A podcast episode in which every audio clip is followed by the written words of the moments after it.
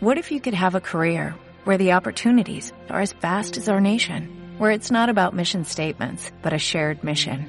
At U.S. Customs and Border Protection, we go beyond to protect more than borders, from ship to shore, air to ground, cities to local communities. CBP agents and officers are keeping people safe. Join U.S. Customs and Border Protection and go beyond for something far greater than yourself. Learn more at cbp.gov/careers.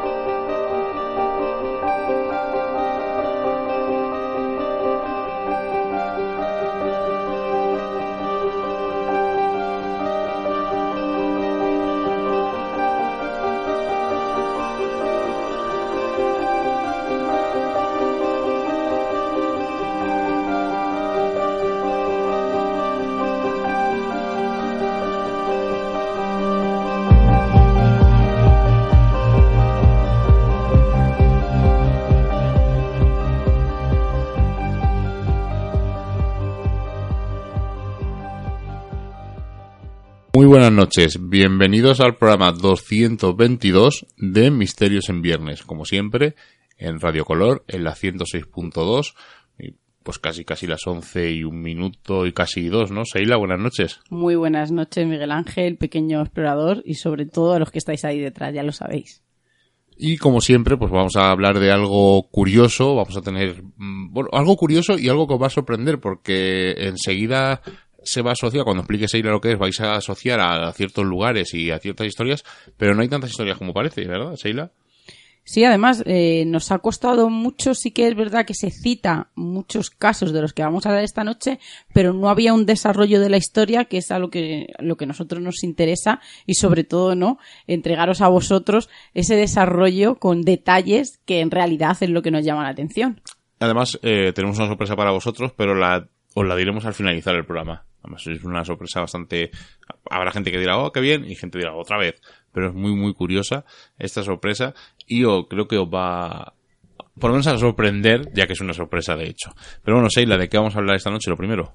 Vamos a hablar de esos casos de emparedados en vida. Y hay que decir que cuando se habla de emparedados o de este caso de emparedadas, pues nos viene a la mente uno de los casos más famosos como es el de la condesa sangrienta, que ya sabéis que fue juzgada por la desaparición y muerte de dos niñas y como era mujer noble, por lo tanto no pudo ser ejecutada o no quisieron que fuera ejecutada de una forma no fulminante y de una manera social.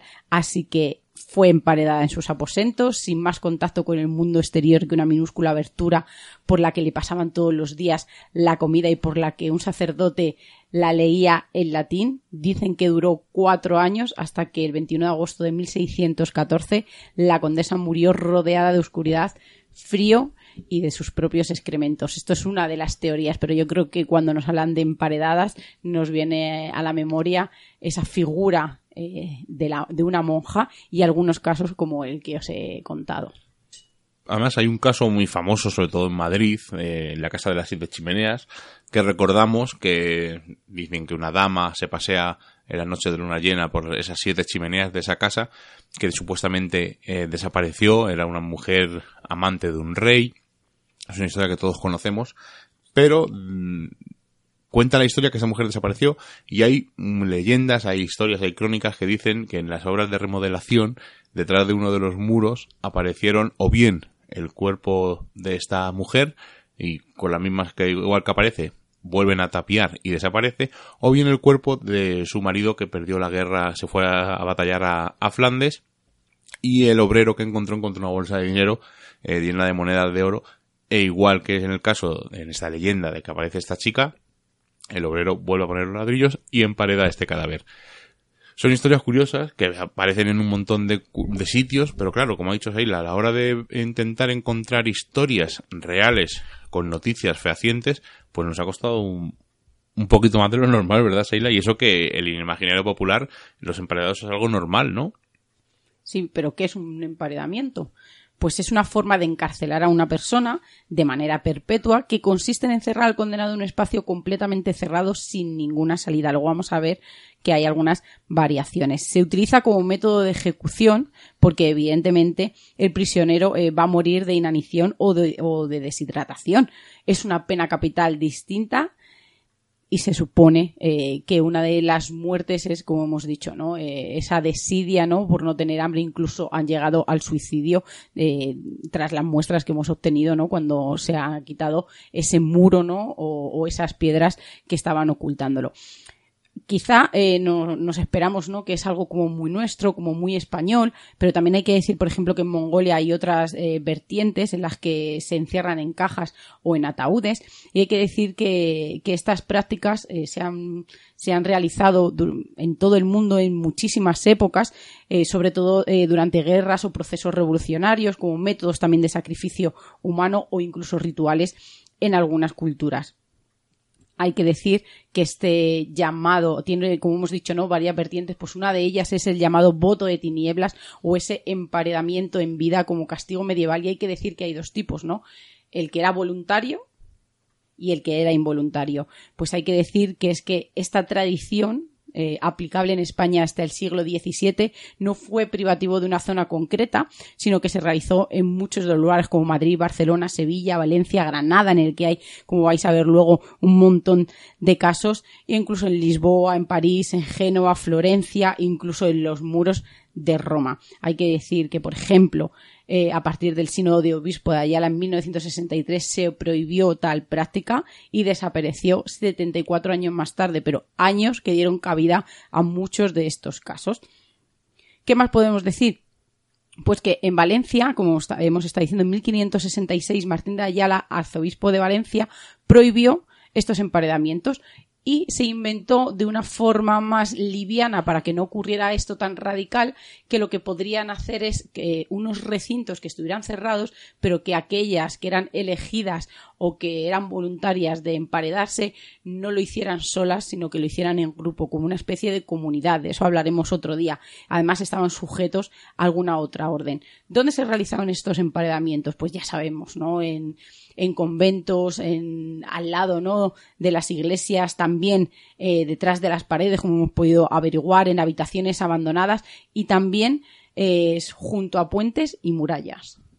Bueno, pues el primer caso que os voy a contar es una noticia, ha sido publicada en el país, se publicó el año pasado, y es de un cadáver que se encontró detrás de un muro. Pero, eh, no sé si recordáis el programa Mil Formas de Morir, que yo creo que lo, echan muchas veces por Neos y algunas autonómicas, y algunos canales de estos un, como más de Nova, bueno, que lo echan un poco como de relleno, ¿no? Que echan un montón de programas del tirón.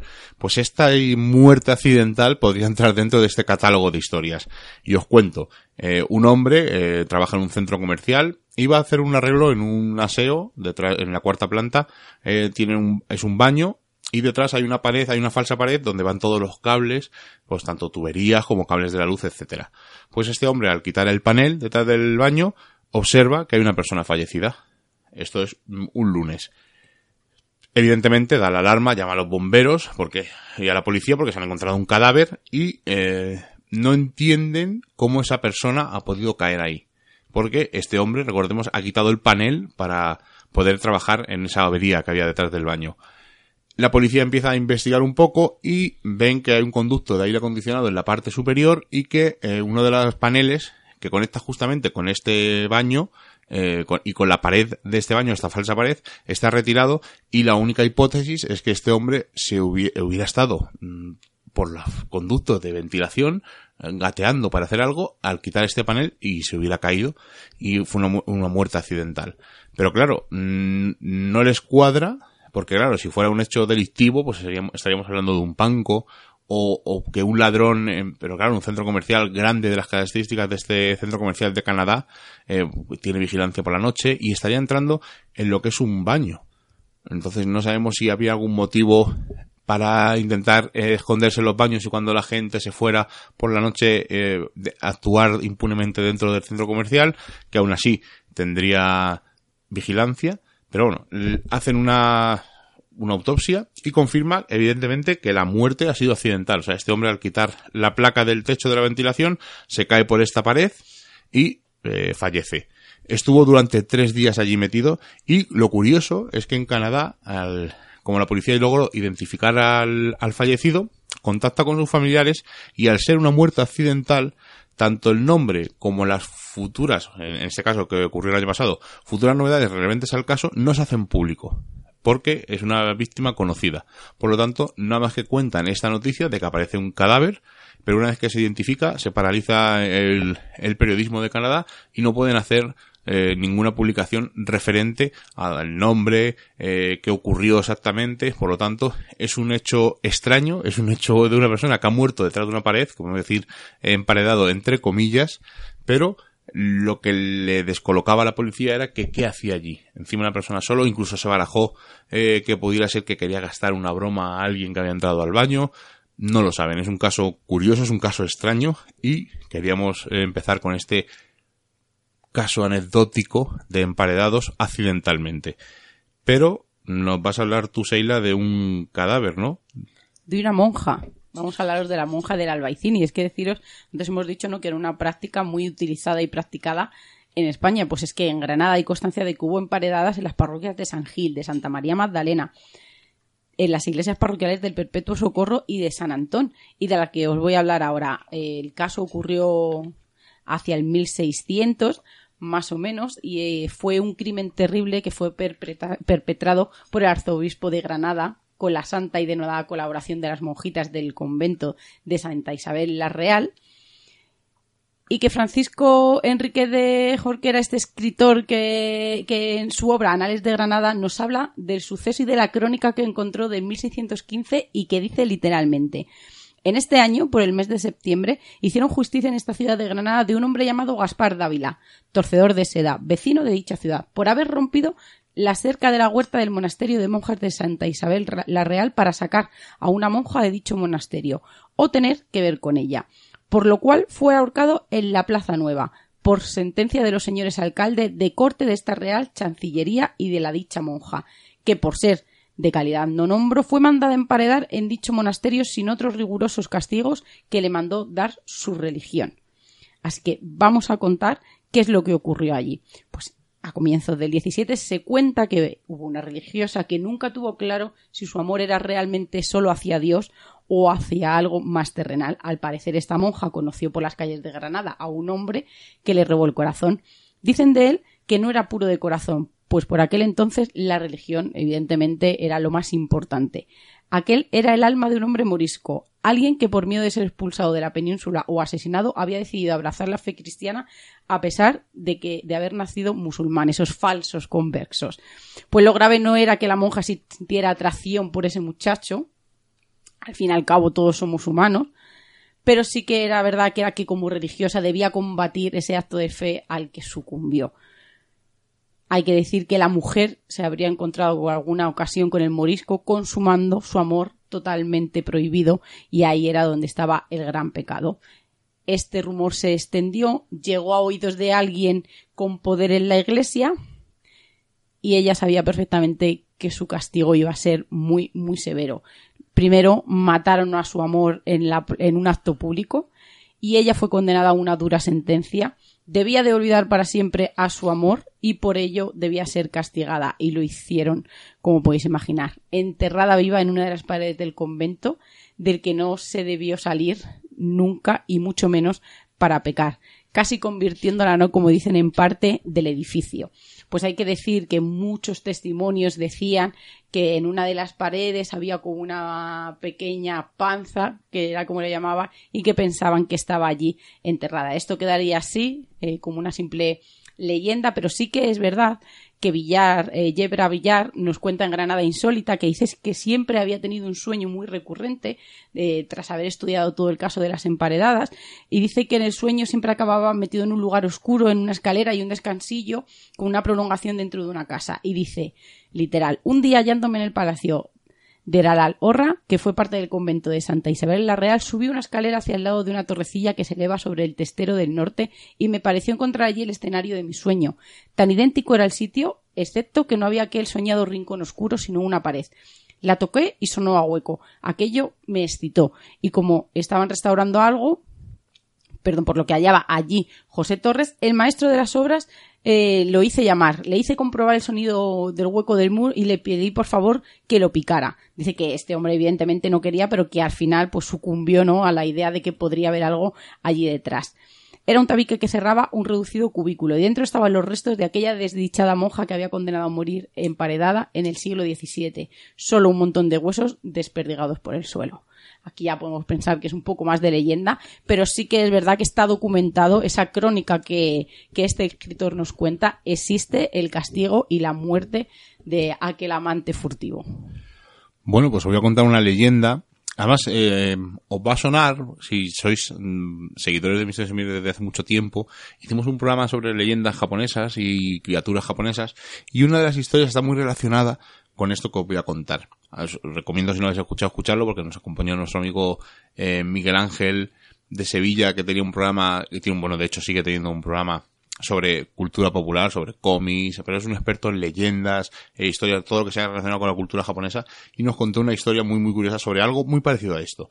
Y es que estamos hablando que en la presa de San José, en San Luis de Potosí, en México, dicen que las malas lenguas, o corre una leyenda, de que cuando se construían edificios grandes y sobre todo presas, se usaban cadáveres de personas en los cimientos para evitar que éste se derrumbara, por una leyenda que luego os comentaré.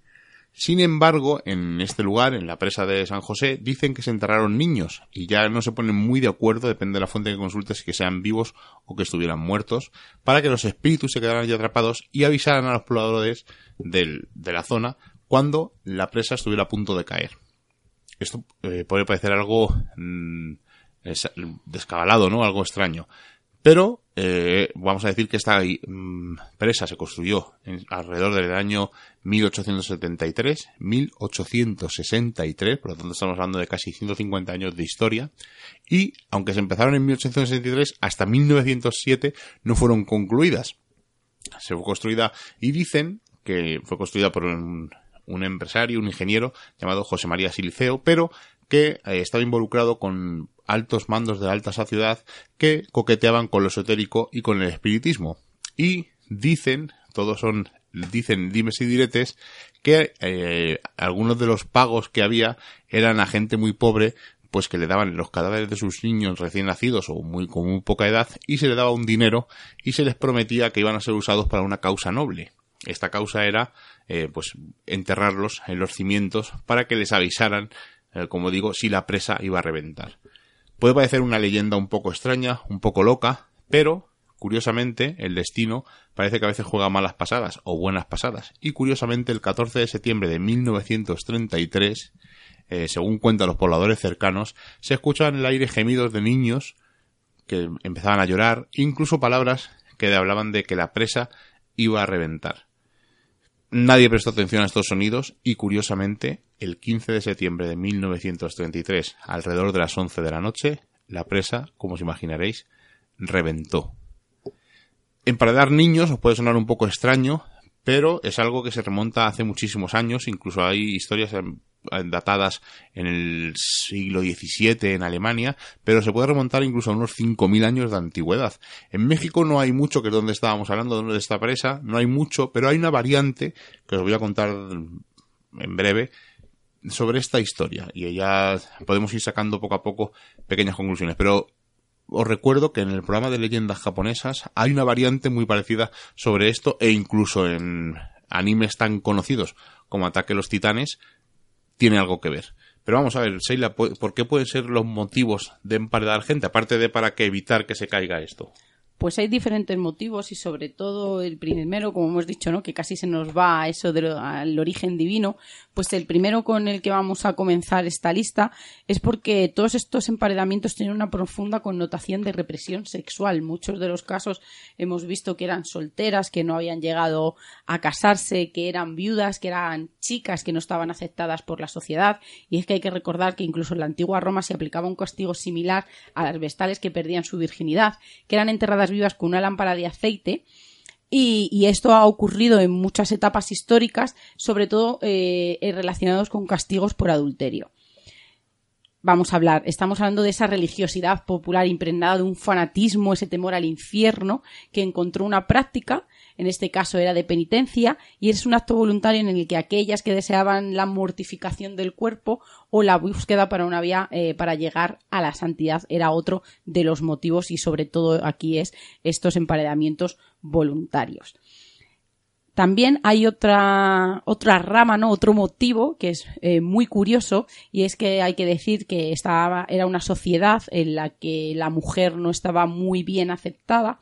Había prácticas que solo eran reconocidas y admitidas dentro del mundo masculino, como por ejemplo el llevar una vida eremita, en la que vivir en los bosques, en las tierras despobladas, en cabañas, en grutas, donde ellas eh, poder realizar, ¿no? Y poder tener este fervor y poder eh, practicar su fe de una manera totalmente solitaria. Y de ahí en muchos casos que se eh, derivara al emparedamiento, ¿no? Para poder ser una eremita y luego contaremos algunos casos.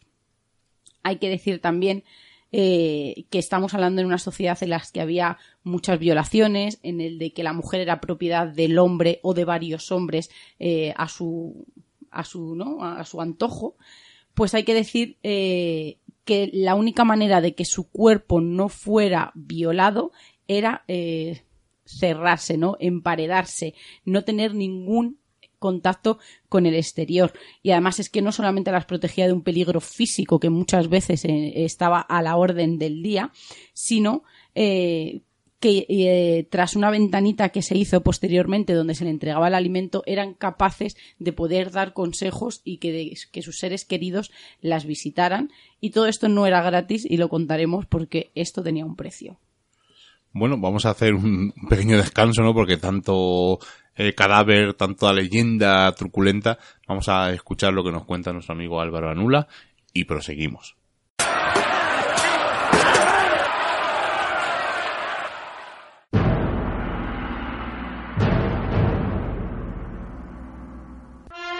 Año 1147.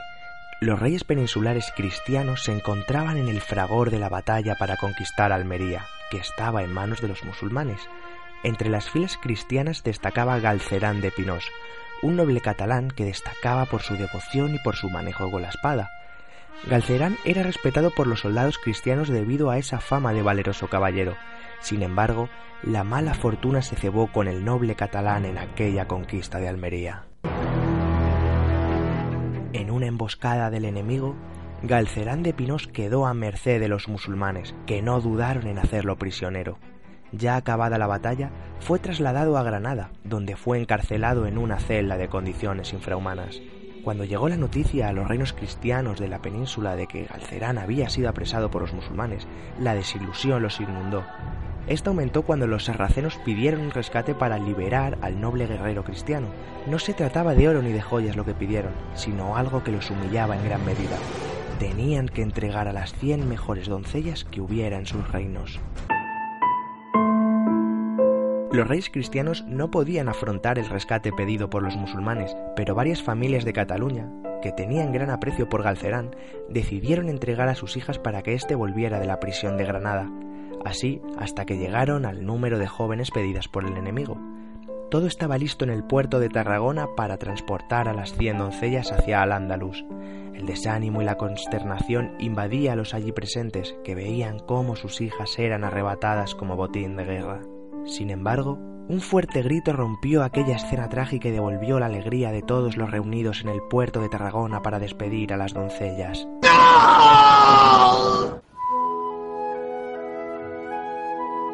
Era el mismísimo Galcerán de Pinós, que había llegado a tiempo para parar su rescate. La gente, asombrada al ver al noble catalán allí, le preguntaron cómo había escapado de la prisión de Granada. Galcerán contó que, mientras estaba dormido en un húmedo suelo de la celda donde estaba encerrado, soñó con San Esteban, del cual era muy devoto. Cuando despertó del sueño, se encontraba fuera del calabozo, en medio de una campiña iluminada por un sol radiante. El santo lo había liberado de forma milagrosa. Relató que al echar a andar por aquella zona se encontró unos campesinos que en el momento lo reconocieron y comentaron al noble que estaba muy cerca de Tarragona y que se dirigiera rápidamente al puerto donde iba a partir el barco con las cien doncellas para pagar su rescate. Así, Galcerán de Pinós escapó de las crueles cárceles de los musulmanes y pudo impedir que cien doncellas cristianas fueran entregadas como recompensa. Un viaje milagroso que a día de hoy todavía se cuenta a los más pequeños en Tarragona cuando ven zarpar algún barco desde el puerto.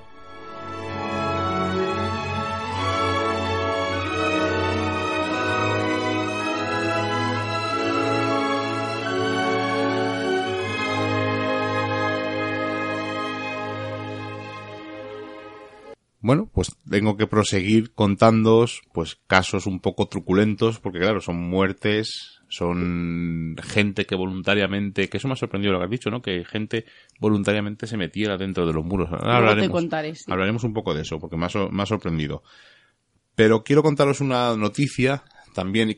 Habrá gente en la que sea así talludita como yo, que ya ronde los 40 o más, recordarán esta noticia porque yo la he recordado y al leerla digo, ah, pues pega mucho porque muchas veces estos cadáveres aparecen en los lugares más insospechados y es porque tiene que haber algo, algún crimen o algo, e intentan ocultar ese cadáver. Hay varias historias, incluso eh, una de un casino eh, en Madrid, pero no era que le emparedaran, sino que le intentaban meter por el desagüe. Creo que ahí la recuerda de cuál estamos hablando, lo hemos contado en algún programa. Pero lo que voy a contaros ahora es que aparece en el cadáver, o bueno, aparecen los cadáveres, mejor dicho, de dos mujeres eh, emparedados en un sótano de un bar en Madrid y lo encuentran, como casi siempre ocurre en estos casos, por unos albañiles que estaban realizando obras de reforma en el mismo sitio el local, además os vamos a decir eh, dónde estaba situado, en el número 9 de la calle Los Lucientes, cerca del mercado de la cebada, que ocupa el mesón del lobo feroz, y seguro que ya muchos sabéis de lo que estoy hablando, llevaba cerrado un año. El local estuvo establecido antiguamente como un bar de alterne y estaba regentado por una mujer. Ninguno de los dos cadáveres que aparecen presentaban señales de violencia apreciables a simple vista y según fuentes policiales, uno de los cuerpos fue hallado debajo de una escalera que une la primera planta con el sótano del mesón y el otro en una estancia próxima situada en el lado izquierdo de la escalera. Las paredes de esta habitación estaban formadas con tablones y el cadáver se hallaba cubierto por un tabique de escayola y, curiosamente, varias cajas de cervezas. Los cuerpos, eh, aunque sea un poco un detalle truculento, todavía tenían restos de cuero cabelludo de las ropas y los esqueletos estaban totalmente completos, no les faltaba ningún hueso.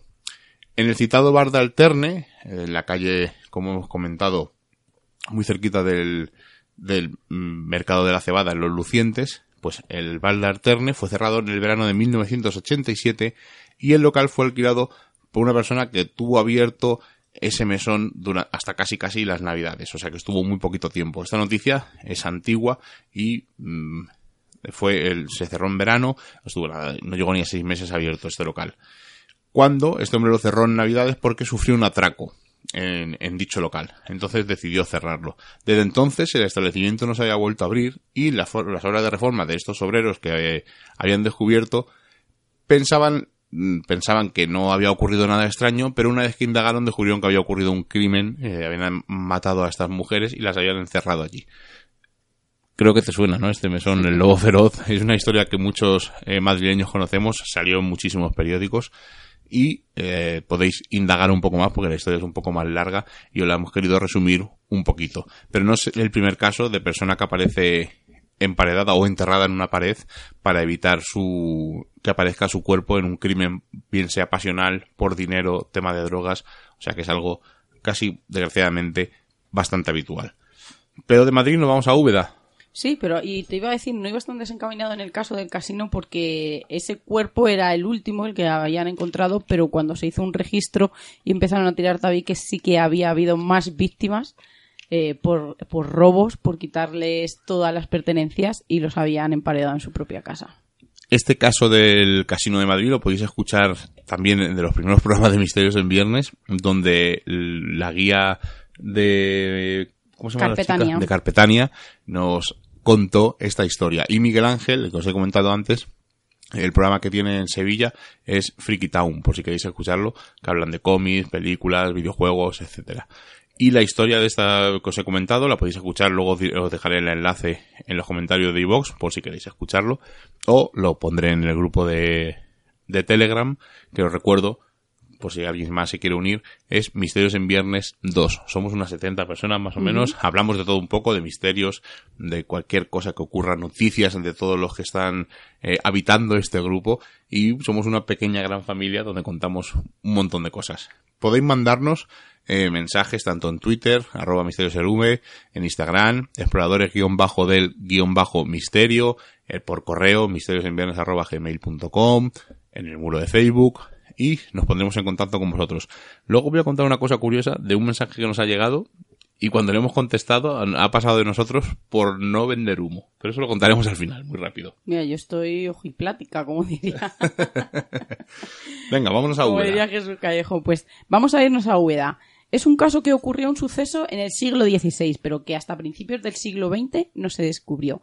Vamos a ponernos en situación. Estamos en un conjunto palaciego, que es el llamado eh, Casa de las Torres, que se encuentra en Úbeda, y un albañil que estaba realizando unas obras de reparación en el inmueble. Qué curioso, ¿no? Siempre el albañil. Nos vemos, observamos bueno, que ¿quién va a siempre. tabiques? ¿Quién va a tirar tabiques? Descubrió que detrás de una gruesa pared eh, había un amasijo de huesos, pero sobre todo algo curioso, ¿no? Que tenía unos hábitos religiosos y un rosario. Pues estos, eh, estos restos, estos huesos fueron adjudicados, según más o menos cuadraba con la historia, a Ana o Antonia, no se sabe muy bien, de Orozco. Esto sí que es verdad que pertenecía a la familia de Orozco. Y era una joven recién casada que desapareció de la noche a la mañana en, en aquel palacio a finales del siglo XVI. La familia acusó entonces al marido de la chica, que era Andrés Dávalos de la Cueva, que un caballero de la Orden de Santiago. Ahora nos cuadra, ¿no? Que tuviera esos hábitos religiosos y aquellos rosarios. Y era regidor y comendador de la ciudad. O sea, que era alguien importante. Hay que decir que aparte de importante, dicen que también era alguien tétrico, demasiado poderoso y que no dudó de cerrar la boca en aquel momento a sus suegros con doblones de oro. La leyenda retrata al marido, a Andrés Dávalos, como un hombre ya mayor, mucho más mayor que, que aquella chica, celoso, sin ningún tipo de escrúpulos, y que al sentirse traicionario, traicionado por la joven y hermosa mujer, no dudó en emparedarla viva, por lo que cuidó de vestirla de hábitos de monja para distraer por aquellos que si algún día tiraban aquella pared descubrieran el macabro hallazgo. Bueno, pues vamos, ya que vamos de macabros hallazgos, vamos a hablar, bueno, que se nos cae la casa, casi casi ha habido un poltergeist. Vamos a hablar de otro macabro hallazgo. Estamos en el convento de San Clemente, en Toledo, y curiosamente, haciendo unas reformas. He, he dicho casa porque Radio Color estamos en una casa. En el estudio. descartarnos, siempre lo digo. No, y que es, es una casa que se remodeló a estudio de radio. Que tiene mucha magia, ¿verdad? Sí, es un sitio para hacer experimentaciones. A mí me gustaría hacer un día. Bueno, pues como os digo, en el convento de San Clemente, haciendo una reforma, curiosamente, en el año 1785, estamos hablando de una casi 200 y pico años, se encontraron 13 cuerpos incorruptos de monjas que pasaron a denominarse las 13 venerables. Las monjitas eh, estaban amortajadas primorosamente y las introdujeron en unos cajones cuando vieron al tirar este muro y las colocaron en nichos hasta que a principios del siglo XX fueron trasladadas a la sala capitular del monasterio donde se encuentran en la actualidad y podéis visitarlas. Así que de un, un caso macabro de conventos, háblame de, de eso que me has dicho de mujeres que se emparedan mm, voluntariamente. ¿no? Además tienen un nombre muy curioso, ¿no? Me has dejado con el, con el intríngulis y necesito saberlo antes Se de llaman también emparedadas o muradas y son aquellas que deciden eh, tomar la decisión ¿no? de esa reclusión voluntaria, son devotas y que eh, quieren estar entre cuatro paredes con el fin de hacer penitencia, mantenidas por la caridad pública que vamos a poner entre comillas, y fue una de las formas adoptadas por, el- por los eremitas antiguos. Esta práctica tenía un carácter voluntario, y era la única diferencia que tenía del castigo que hemos dicho antes, ¿no? Que era esa pena de muerte eh, a, a- a largo plazo, pero era una pena de, era una pena de muerte. Pues hay que decir que se tenía eh, una pequeña comunicación al exterior, un hueco un agujero abierto más o menos a la altura del rostro por el que se introducía algún alimento si se pretendía prolongar la agonía. El hueco era una especie, y era una especie de zulo, imaginaros, ¿no? Era insalubre, eran, hablaban, ¿no? En la época se decía que vivían mucho peor que los presos y fijaros, ¿no? Cómo vivían en aquella época aquellos, aquellos reclusos.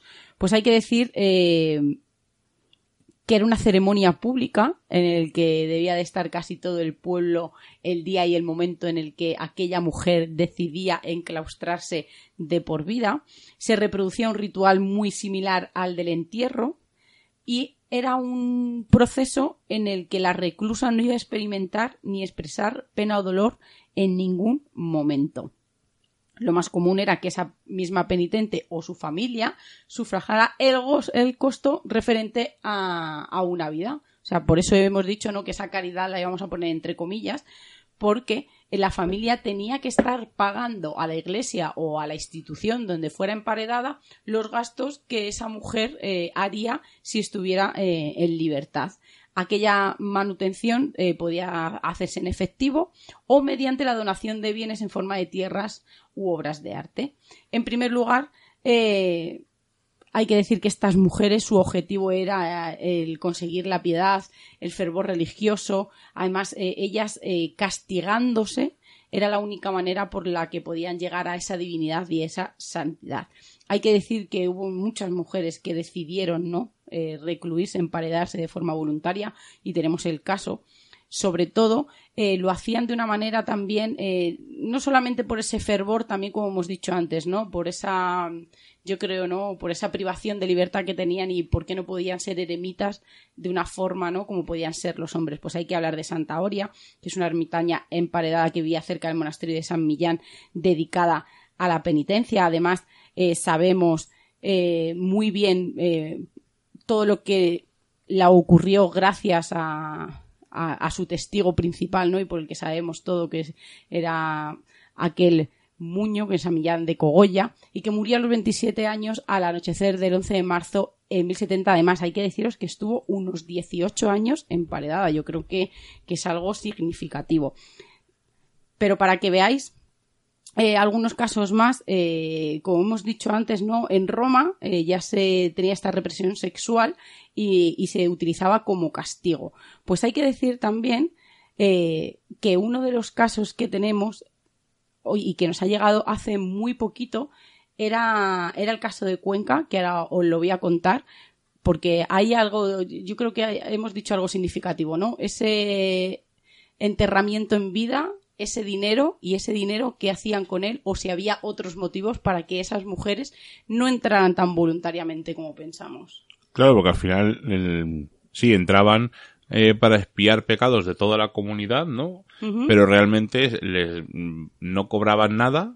O sea, no, no, pero la familia tenía que pagar un diezmo a la iglesia, que a fin de cuentas es como si estuviera eh, dentro, ingresada en esa comunidad y gastar algo. O sea, que al fin de cuentas es un poco eh, un chivo expiatorio, vamos a decir, ¿no? Aunque sea por fervor, eh, ella decidía estar todo el día rezando.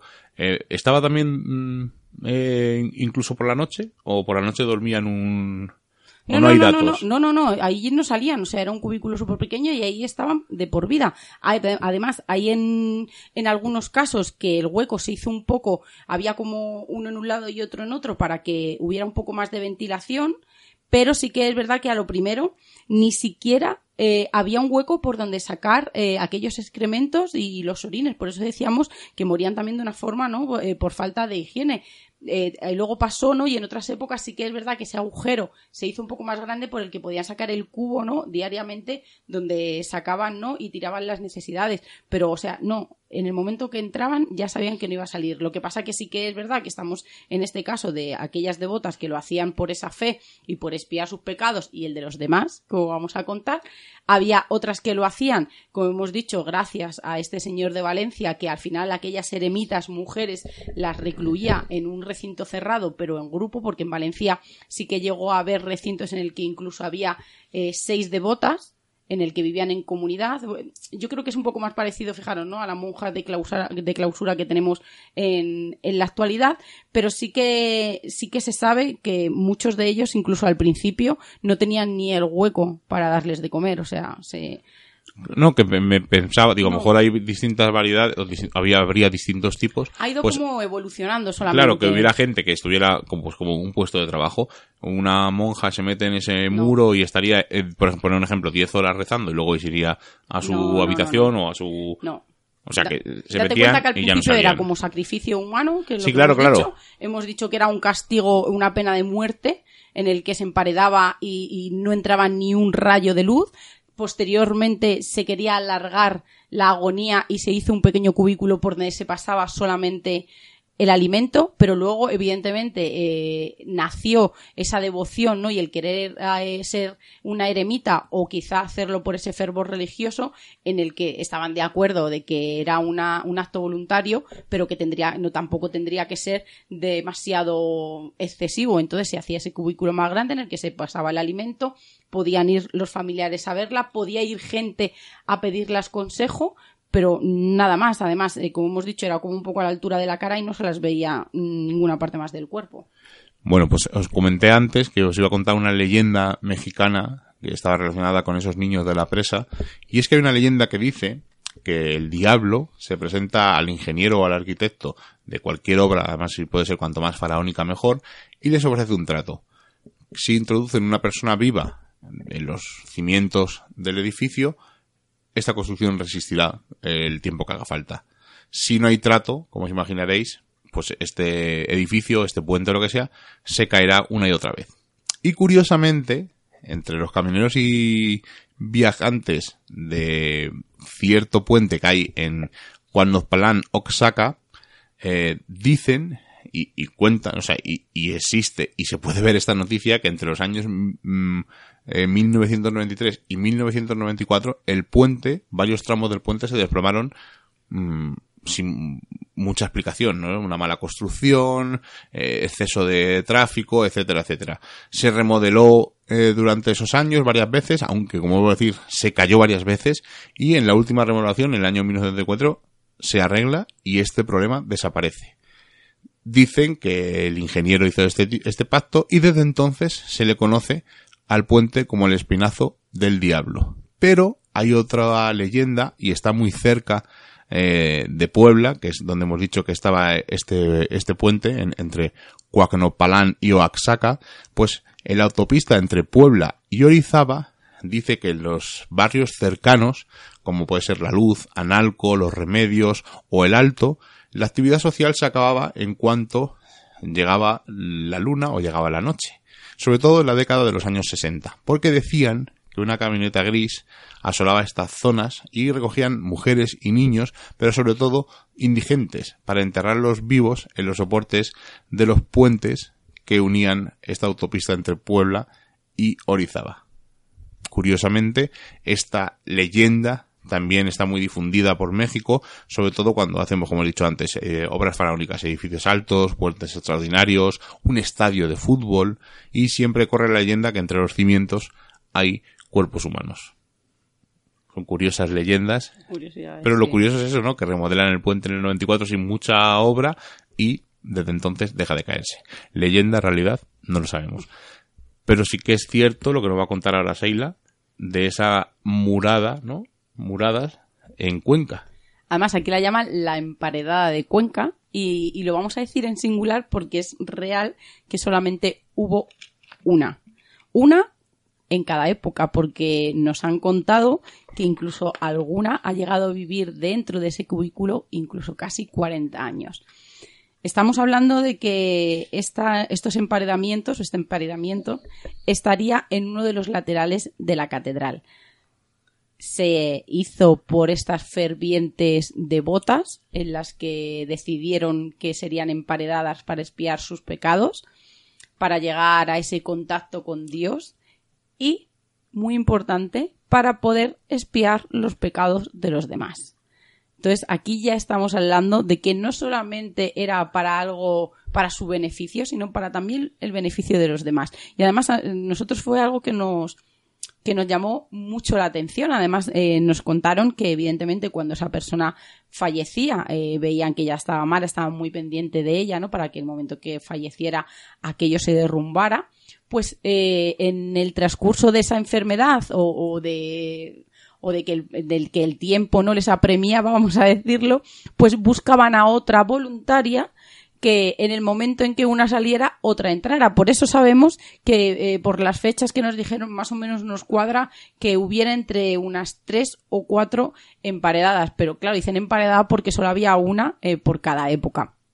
Deciros que es que eh, al estar indagando un poco en el tema de, de esta noche, pues he encontrado citas en las que no es tan descabellada esa idea de que también espiaban los pecados de los demás, algo que venía muy bien, ¿no? Esa señora está rezando por mí, yo a la familia le estoy dando parte de esa dote que tiene que entregar a la iglesia o al recinto que correspondiera y sé que puedo pecar lo que quiera porque esa señora está rezando por mí día y noche. Yo creo que es algo muy de la época y que es verdad que no nos hace llevarnos las manos a la cabeza. Pues fijaros, he encontrado una cita que pone una señora andaluza, Leonor López de Córdoba, dejaba en su testamento en el siglo XIV diez maravedís a las empanadas de Córdoba y de Santa María de las Huertas con el ruego de que rezaran por ella. Ahí tenemos un claro ejemplo. Los reyes católicos proclamaron el privilegio de la exención del pago de algunos impuestos a cualesquiera emparedadas de cualesquiera ciudades, villas y lugares de nuestros reinos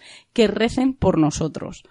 El rey Teobaldo II dedicó en su testamento una cláusula especial, legando mandar a reclusos ciegos y a todas las emparedadas a cada tres sueldos que rueguen a Dios por nos. Y lo digo literal de cómo, de cómo constaba en su testamento. O sea, algo súper curioso. Ya no solamente eran aquellas revolucionarias eh, que, que decidían no vivir en conjunto y que nadie pudiera acceder a ellas por los problemas de la época y por su fe, sino que aquellas que se habían emparedado de por vida, que incluso llegaban a estar en ese cubículo 40 años, no solamente debían rezar y preocuparse por ellas y por su estado, que yo creo que ya era bastante, sino que también debían rezar por, por, orden explícita, en este caso a cambio de dinero, de algunas personas en concreta, para espiar los pecados eh, realizados y los que les quedaban por realizar. Bueno, pues vamos a ir terminando. Vamos a ver, porque hoy tenemos que hacer el programa cortito y ahora daremos la sorpresa de por qué tenemos que hacerlo cortito. Pero antes, vamos a recomendaros una película que tiene bastante que ver con el tema que estamos hablando. Y aunque en un principio diréis, pues no tiene mucho que ver, cuando la veáis diréis, ah, pues tenía algo que ver. Estamos hablando de la película del último escalón, que está protagonizada por Kevin Bacon, y es un hombre que lleva una vida normal junto a su mujer y, y un niño de 7 años. Un día, unos vecinos les invitan a cenar en casa y durante la reunión empiezan a hablar de cosas extrañas, pero Jack es una persona totalmente escéptica, de modo que su cuñada le propone hacer una sesión de hipnosis. A partir de ese momento, nuestro protagonista, Kevin Bacon, empieza a tener extraños sueños en el que se aparece el espíritu de una mujer joven. Lo que parecían sueños, pronto empieza a convertirse en horribles visiones sobre un trágico suceso acaecido tiempo antes. Esta es la eh, sinopsis de la película, que además es antigua, yo creo que es del año 1999, 98, una cosa así, pues, podéis verla, es totalmente recomendable, incluso anterior, yo creo, que yo no me recuerdo exactamente el año, pero podéis verla, es, muy entretenida, hay momentos en los que te llega incluso a inquietar e incluso a asustar, y yo recuerdo que es de las mejores películas de terror que ha hecho Kevin Bacon y eso que ha hecho bastantes, pero mm, veréis por qué está relacionado eh, la película con el tema que hablamos hoy. Y ya sí que ya nos despedimos, pero antes de despedirnos, vamos a escuchar a nuestro amigo Isaac Campos, que tiene que contarnos algo muy curioso. Después de hacer la revista digital del canal Sci-Fi España, un equipo gallego de amantes del cine de género se lanza sin red a los kioscos creando Sci-Fi World, que yo siempre he pronunciado como la Sci-Fi World. Abril de 2008, un nuevo mensual muy bien presentado y realizado con el eslogan El magazine del género fantástico cubría ese hueco en los kioscos. Abrimos el archivo de papel para hacer un humilde homenaje a esta revista, la Sci-Fi World, que terminó literalmente en el cementerio a finales del año pasado. Y es que la ilustración de portada del último número, el 100, era una tumba con el número 100 en grande, grabado en ella, y sus 10 años de vida, 2008-2018. A partir del cuarto, cada número terminaba con la sección El fantástico favorito de una entrevista con preguntas fijas para todos, cineastas, actores y actrices, guionistas, eh, escritores, y una de esas preguntas era ¿qué es lo más raro que te ha sucedido nunca? Repasamos algunas de las historias más curiosas que han, digamos, confesado algunos de los entrevistados a lo largo de estos 10 años, algo que seguro os va a resultar realmente curioso en muchos casos. El director y sobre todo experto en efectos especiales, Robert Kurtzman, cuenta que cuando tenía ocho años, más o menos, se despertó de madrugada y vio a un niño resplandeciente en su habitación, al pie de la cama. Está casi seguro de que estaba despierto y se cubrió con la manta. Al echar otra ojeada, pues aún estaba allí, así que llamó gritando a sus padres, haciendo desaparecer así aquella figura misteriosa. Paco Cabezas, guionista de Sexy Killer o de Spanish Movie, además de director, como sabemos, pues jura que de pequeño tenía poderes telequinéticos. De hecho, formó una banda en el colegio en plan Patrulla X. Dice textualmente, éramos frikis pero con poderes. A los pocos días perdimos los poderes a base de hostias de un grupo de repetidores. ¿Os parece curioso? Pues atentos a lo que contó Jacinto Molina, o sea, el gran Paul Naschi asistí a una misa negra en Alemania. Fue una invitación que me hicieron a una mansión donde se celebró una ceremonia con el sacrificio de un cabrito negro y que acabó con un pandemonium casi orgiástrico que me recuerda un poco a Ice White Sat de Kubrick. ¿Qué decir del desaparecido maestro del fantaterror español? Y más después de escuchar esta experiencia. A otros españoles les pasan situaciones más agradables. A Jaume Balagueró, una chica le confundió con su novio y le plantó un besaco en el metro de Londres. Dice, muy raro, pero además monísima ella. Volvemos a las situaciones paranormales con Ivan Engler, director suizo responsable de Cargo. Dice, historia real, estaba haciendo jogging al atardecer en el bosque. Cuando ya había oscurecido, llevaba una luz en la cabeza. De pronto, un hombre de rostro desfigurado se paró frente a mí. Vestía tan solo un abrigo marrón y botas de goma negra. Aparte de eso, estaba completamente desnudo. Inmediatamente me volví y corrí. ¿Qué, oyentes? ¿Queréis saber cómo termina esta experiencia? Veamos. Apagué mi luz porque pensaba que me seguiría gracias a su resplandor. Dos minutos después me estampé a toda velocidad contra un árbol. Aún llevo pequeñas cicatrices en la cara de este incidente. Jamás volví a ver a ese hombre. El inglés Julian Grant cineasta y profesor de cine, vio fantasmas en Irlanda del Norte mientras buscaba localizaciones, y Peter Briggs, guionista de la primera Hellboy, por ejemplo, tuvo una experiencia muy extraña, compartida con su padre en el entierro de su abuelo, que le hizo cuestionarse aspectos de lo sobrenatural. Asegura que es un imán para las cosas raras. Afirma soy un hombre cuántico en este sentido. Estoy al mismo tiempo medio vacío y medio lleno. Como vemos, hay experiencias que le cambian a uno profundamente y a veces no tienen que venir del más allá. Que se lo digan a la hija de David Lynch, Jennifer, escritora y directora también, que presenció un accidente leve de coche en el cual una mujer no podía salir del automóvil. Lo consiguió por la ventana. Al intentar incorporarse, cuenta, un coche impaciente que venía detrás le arrancó la cabeza delante de mí. Jennifer dice que le pasan mogollón de cosas raras, al igual que a Darío Argento y a Chris Carter también. La actriz Poliana McIntosh, que podemos ver en The Walking Dead, habló con su abuela a través de la Ouija. También hay ovnis, como los que suele ver el conocido escritor y editor Juan de Dios Garduño, y Russell Mulcahy, responsable del videoclip de Video Kill the Radio Star de The Buggles y luego director de cine con la tercera entrega de Resident Evil, La Sombra o Ricochet. Dice directamente haber visto extraterrestres. Un par de veces vi a unos perfectos desconocidos paseando por la calle, que por algún extraño motivo me fijaba en ellos, y cuando pasaban a mi lado, ya de espaldas, sus caras cambiaban a la mía. Alucinante, ¿verdad? Pues aún hay más. Un día estaba cenando con tres amigos y cuando el camarero se retiraba después de tomarnos el pedido, su cara también cambió a la mía. Les pregunté a mis amigos ¿Habéis visto eso? y me respondieron que sí. En ese momento confirmé que no estaba loco. No lucían amenazadores ni nada peligrosos, pero sí, creo que llevan un tiempo ya entre nosotros. Terminamos esta sección de experiencias recogidas en la revista Sci-Fi World a lo largo de todos estos años con lo que cuenta el propio director en el último número, respondiendo él, esta vez al cuestionario. Cuando era un niño tuve que acompañar a mis padres al cementerio y escuché un cántico procedente del interior de unos nichos, cuando a su alrededor no se encontraba nadie. Y así hemos unido el mundo del misterio con el del cine de género, terror, fantástico y fantasía.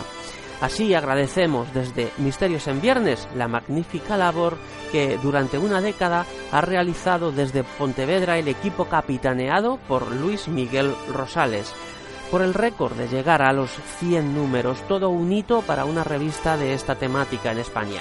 Como él siempre dice al despedirse, larga vida al fantástico. Y venga, vamos rápido, rápido, Sheila, los comentarios de Evox. Sí, la semana pasada hablamos de esos encuentros con seres inquietantes y tuvimos el testimonio de un amigo que nos contó su experiencia. Pues Amal dice, joder, qué programó la madre de Dios. y qué ilusión que haya salido Betejo, porque deciros que está en nuestro grupo de Telegram, contándolo el hombre del sombrero. Cuando vi de qué trataba el programa, me acordé de lo que puse en el grupo de Telegram para regocijo nuestro. Qué malos sus compañeros del curro dejando dibujitos, menuda gracia. Pongo malos, dice que entre comillas, pero en realidad estoy pensando que qué cabrones. Betejo ahí asustado sin saber qué ha visto y los otros de WhatsApp. Como cuando me dijeron, ella tuvo una experiencia con su suegro, pues dice que todo el mundo decía, no, eso es como en las pelis, que en realidad no ha pasado. Pero además dice que, eso, que la hablaban pues como si fuera una niña pequeña intentando convencerla de que lo que había visto pues no era real. Y ella pone como, como un suspiro, como diciendo, madre la de veces que lo he tenido que contar, ¿no? Y explicarme. Muchas gracias chicos y besos patos y patás. Alpia Chan dice, da igual cuanto más se alargue el programa que me parece poco. Un saludo de la desaparecida. Pues la noticia que te vamos a dar ahora te va a gustar. Estaliano nos dice, hay que ser muy valiente para contar estos casos si te ocurren, claro que sí. Yo no sería capaz, puede eh, que por no saber la reacción de los demás. Ha sido otro magnífico programa. Y para terminar con el tema de Iker, Seila ha dado en el clavo en definirlo. Es un empresario, un saludo. Misterio misterioso, dice fe de errores que no de ratas. En el programa 213 escribí un comentario en el que dije que Moshe Garrido había publicado cómo se hacían las caras de Belmez con agua y cemento. Pido perdón por mi error, ya que el investigador que lo hizo fue Francisco Máñez. Eh, además, yo no, no caí, Sí, yo no caí en el momento. Además, ahora al leerlo, eh, cuando vi el comentario de Ivox esta semana, al leerlo digo, joder, ¿verdad? Si es que sale en el libro de los caras de Belmez, Sí. que tenemos además ahí, y no caí en ningún momento. Además, eh, no hemos podido contactar con Moisés Garrido porque eh, no tenemos trato con él y tampoco hemos visto a amigos comunes, eh, por lo tanto, pero vamos que, oye, un error lo tiene cualquiera y no pasa nada. Claro que no. Respecto a los encuentros con lo extraño, personalmente no me creo nada, porque estas apariciones nunca lo hacen en un campo de fútbol lleno de gente o en la sede de la ONU. Gracias y un saludo. Pues un saludo para ti. Y esa misma pregunta, yo sí lo creo. Creo que cuando alguien ve algo de esto, ha visto algo extraño. A lo mejor no es textualmente lo que cuenta o lo que ha visto, pero algo ha visto, eso, es- eso está claro. Y, y siempre me he preguntado lo que tú has dicho, que por qué, eh, es como cuando aparece un ovni, ¿por qué no se baja ese ovni en mitad de la Casa Blanca y sale a hablar con el presidente de la Casa Blanca, o venga, o aquí en las Cortes y se pone a hablar con el presidente de aquí del gobierno? ¿Por qué siempre se aparece a gente eh, que no puede demostrar pruebas, eh, a, a gente de, de un pueblo? eh, no sé, no me parece, me parece algo curioso, me parece algo destacable y hay muy poquitos casos en donde sea algo como el avistamiento ese en el partido de fútbol, eh, de los ovnis que pasan por encima del partido de fútbol, etcétera, pero nunca una prueba fehaciente. Vamos, estamos aquí y aparcamos aquí el, el ovni o la aparición aparece aquí y oye, estamos aquí y lo vamos a demostrar. Es algo curioso. Carmen nos dice, hola chicos, muy valiente Betejo por contar su experiencia en antena. Desde aquí todo mi cariño. Y dice otra cosa, Seila, eso de que habéis escrito una caca, nada de eso. Habéis escrito un libro valiente y sincero, igual que los programas que hacéis. Lectura obligada para esos embajadores de la modestia. Un libro al que tengo mucho cariño y que tras leerlo me animé por primera vez a poner un comentario de iVox.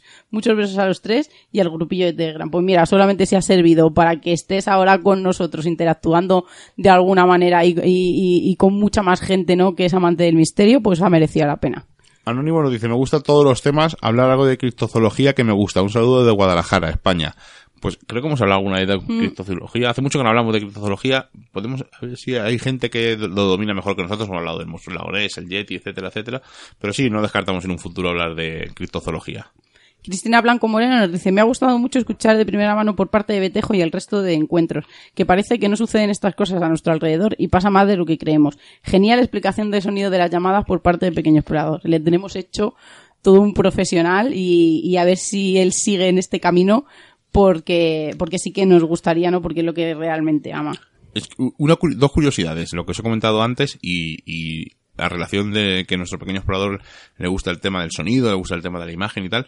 Mm, Ahora mismo está en una disyuntiva porque no hay estudios para lo que él busca. O A ver, no hay, no hay como grados después. de- a ver, él antes existía el grado de FP de, de Imagen y imagen, y, sonido. sonido. pero este año lo han quitado. Creo que el año pasado ya no estuvo.